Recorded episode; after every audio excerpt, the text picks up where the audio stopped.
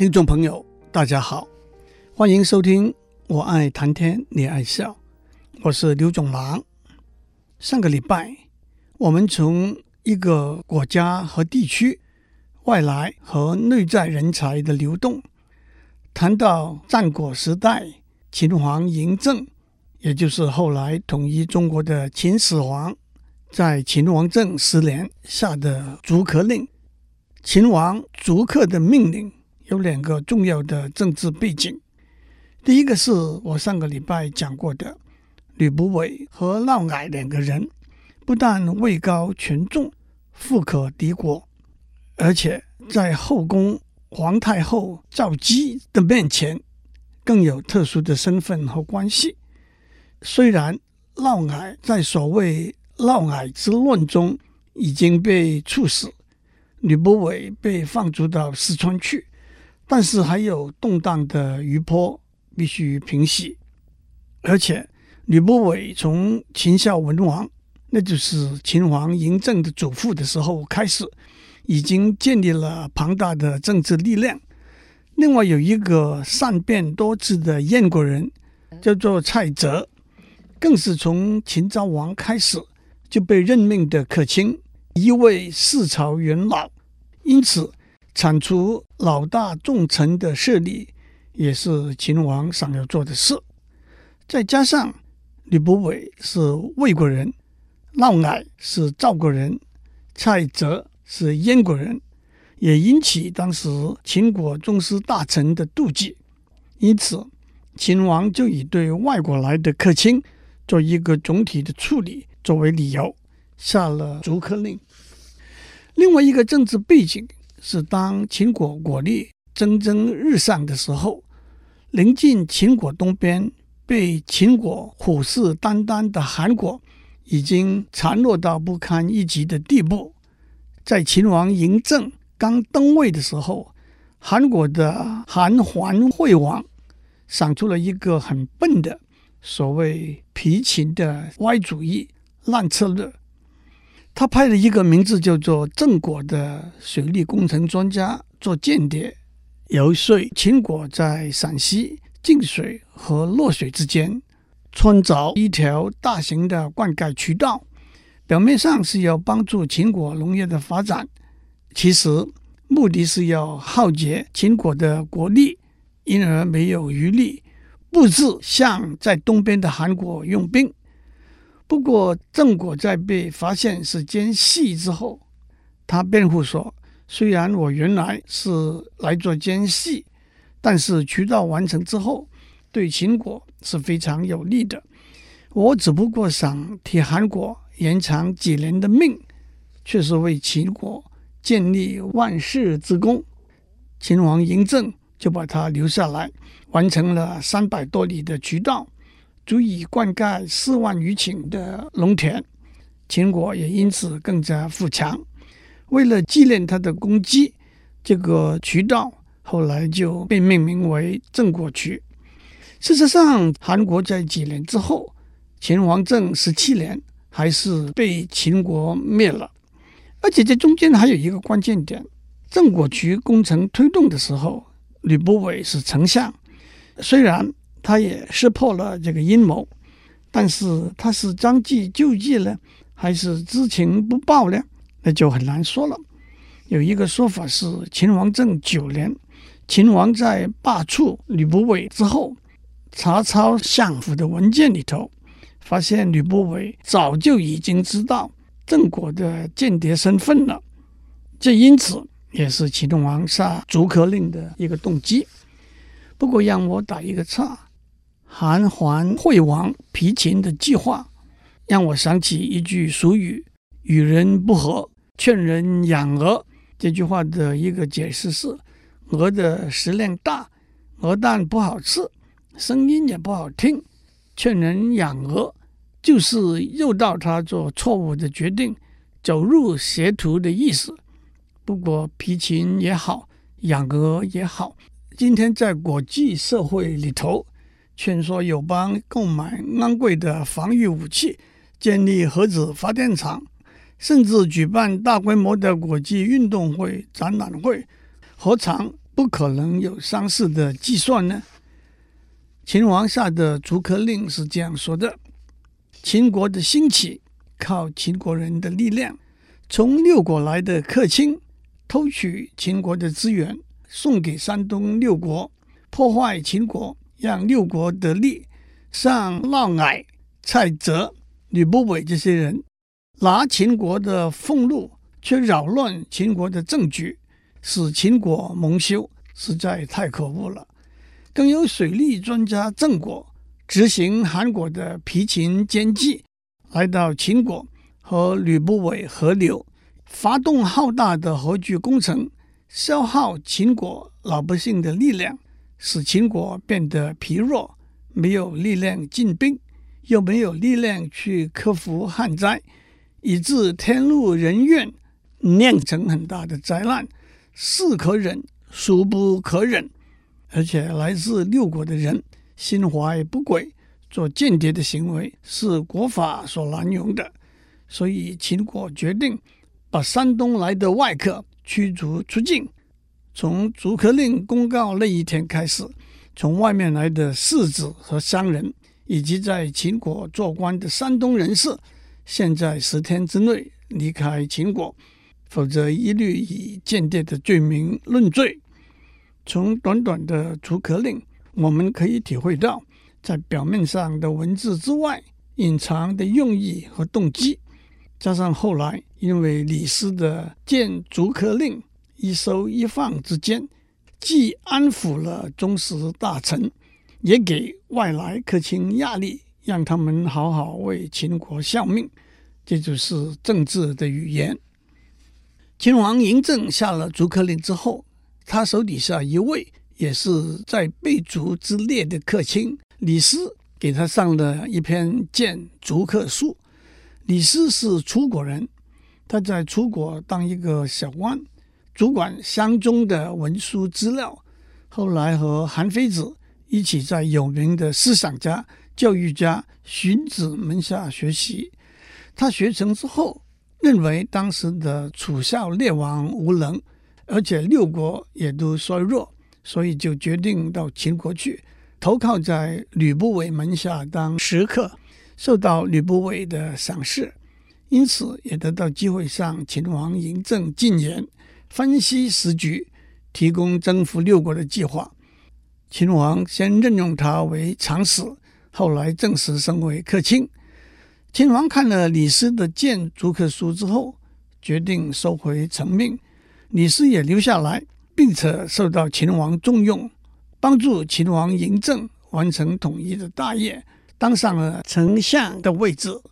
后来许多李斯推行的政策，例如中央集权、书同文、车同轨、统一度量衡、统一货币，都是功在当代、利在千秋的。不过焚书坑儒也是他出的主意。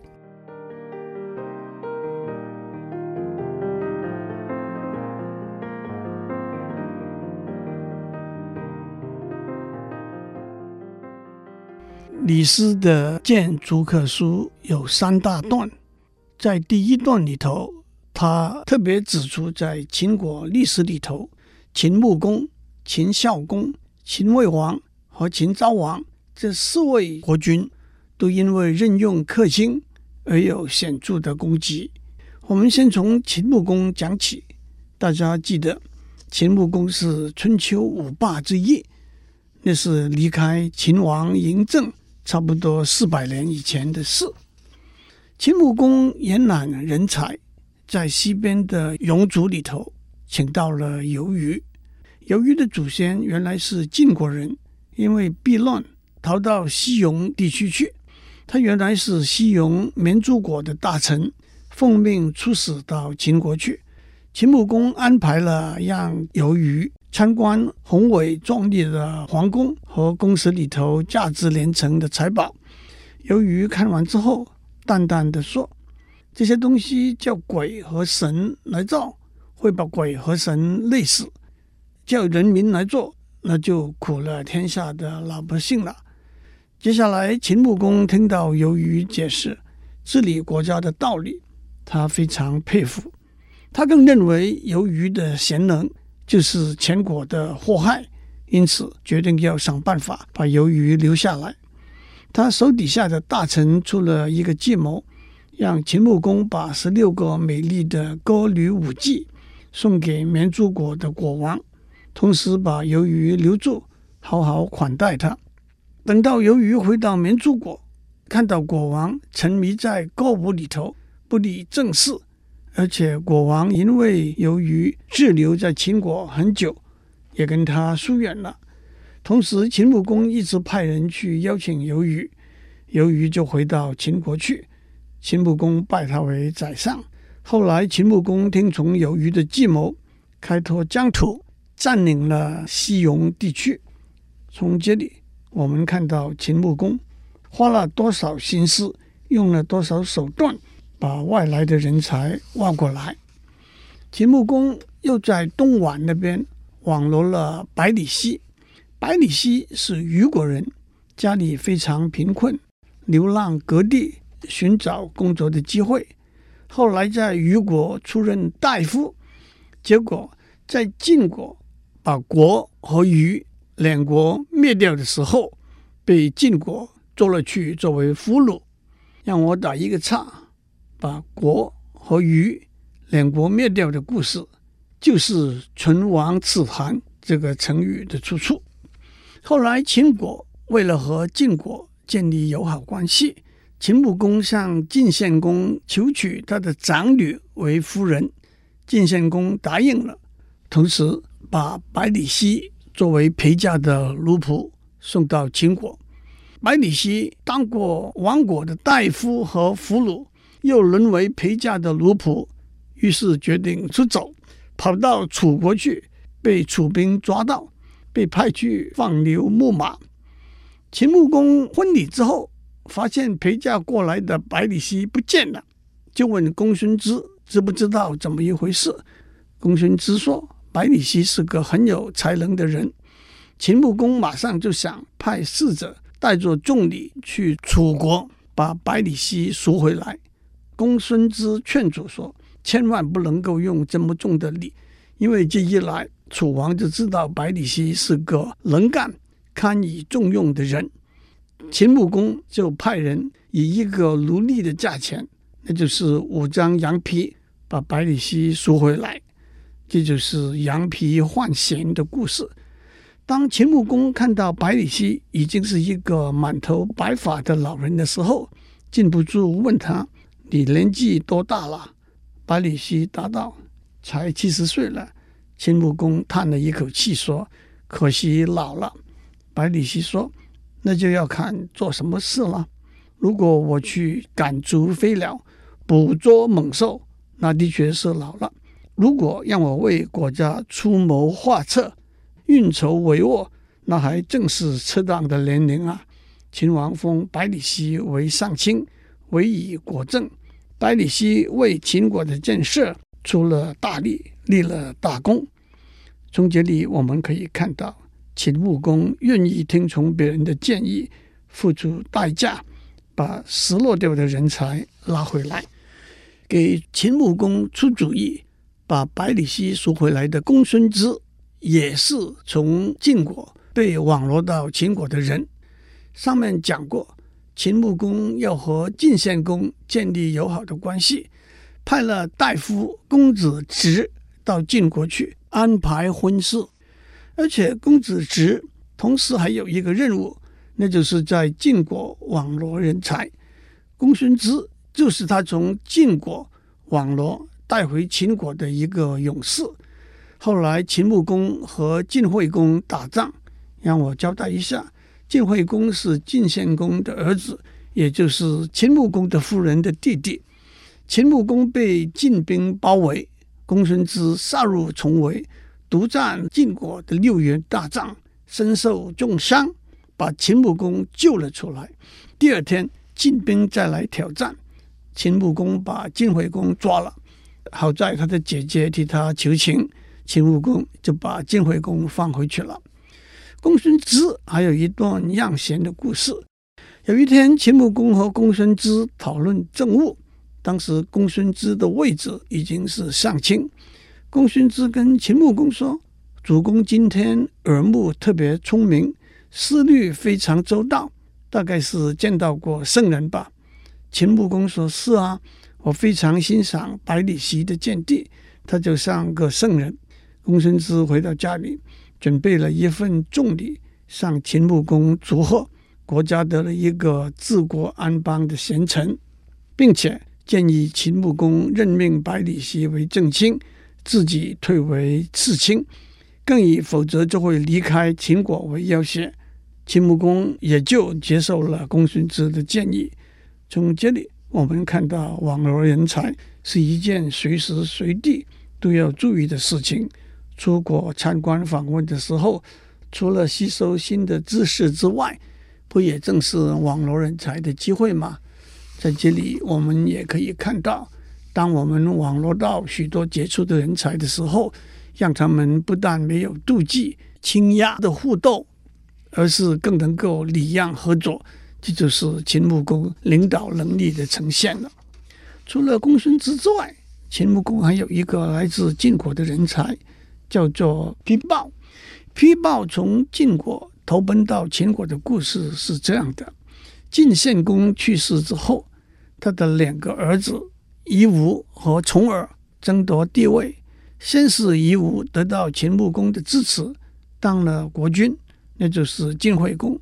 可是晋惠公手底下有一群大臣，却是计谋想要赶走晋惠公，把公子重耳迎接回来。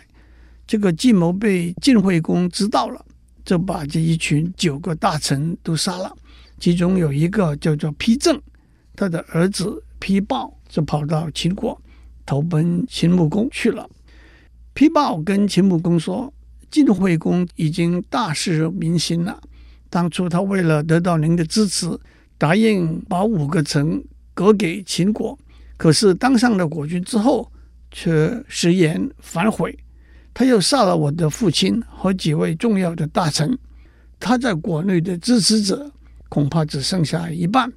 如果现在出兵讨伐他，他必定会被驱逐出晋国。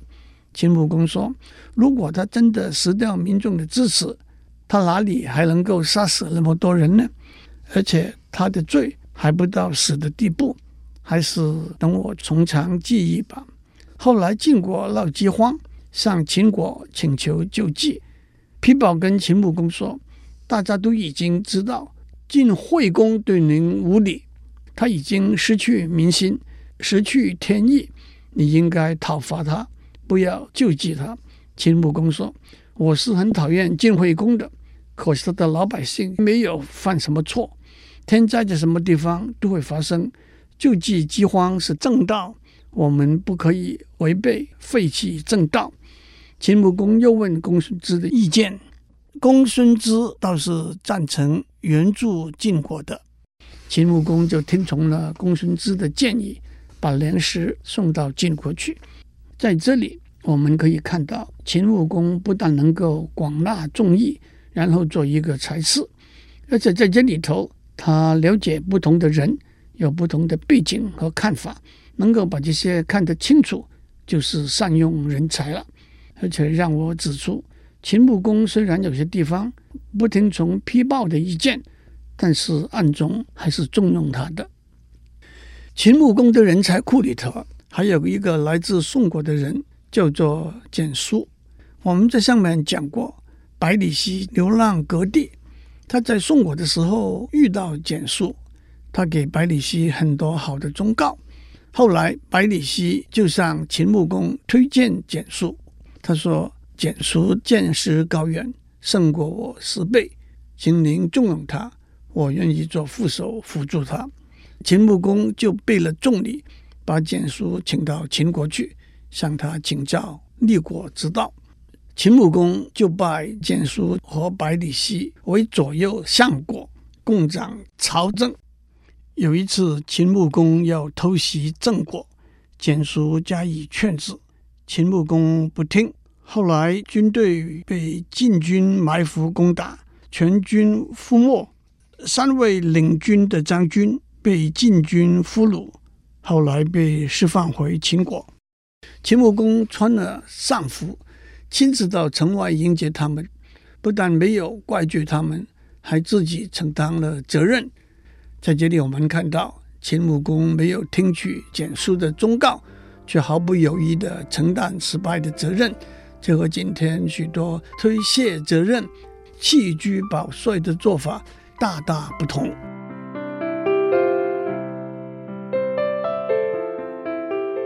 以上内容由台达电子文教基金会赞助播出。